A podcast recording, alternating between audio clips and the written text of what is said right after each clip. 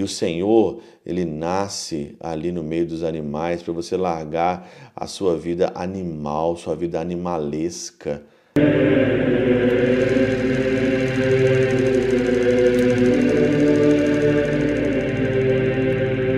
do Pai, do Filho e do Espírito Santo. Amém.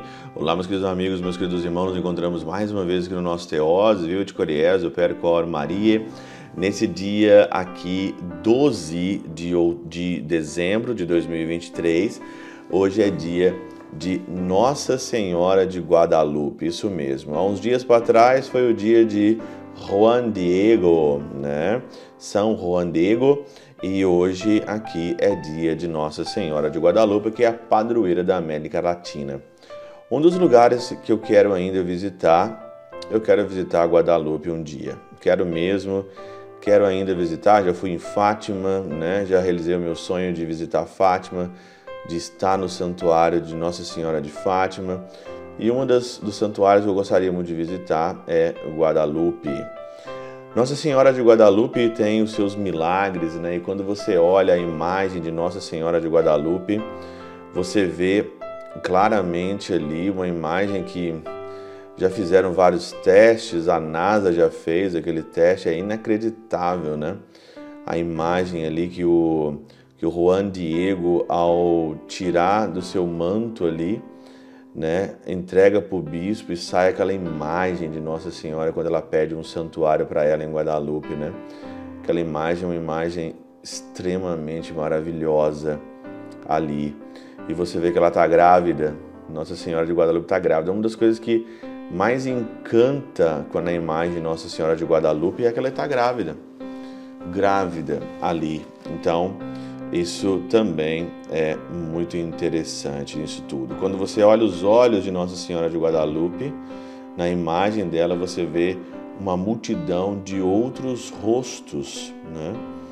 Maria que intercede por nós, Maria que olha para nós, Maria que não deixa os seus filhos aqui sem a sua proteção e sem o seu doce olhar.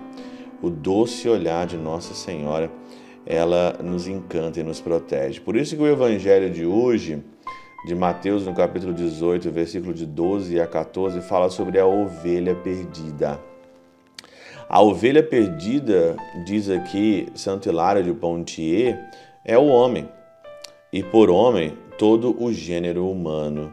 Todo o gênero humano se perdeu pelo erro de um só Adão, de Eva Daí que aquele que busca o homem é Cristo e as 99 que deixa são a multidão da glória celeste. Tem tudo a ver com o Natal.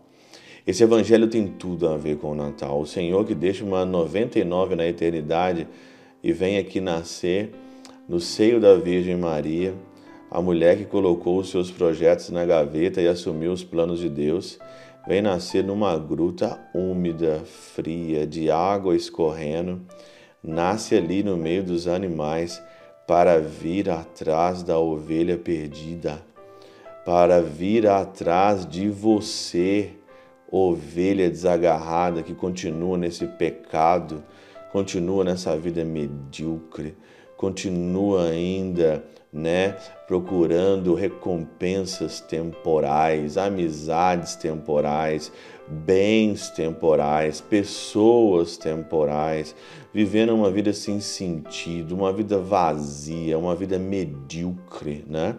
E o Senhor, ele nasce ali no meio dos animais para você largar a sua vida animal, sua vida animalesca, a nossa vida animalesca de ovelha desagarrada, de ovelha perdida, que não quer se encontrar e acha que já se encontrou porque tem, sei lá, 30, 40 anos, 50 anos, sei lá quantos anos, que teve já várias experiências, todas frustrantes, vazias, todas descabeçadas.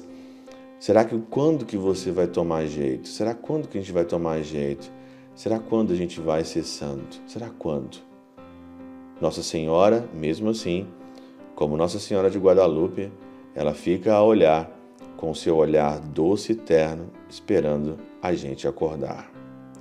Pela intercessão de São Chabel de Magaluf, São Padre Pio de Peutrautina, Santa Teresinha, do Menino Jesus e o Doce Coração de Maria, Deus Todo-Poderoso vos abençoe. Pai, Filho e Espírito Santo, desça sobre vós e convosco permaneça para sempre.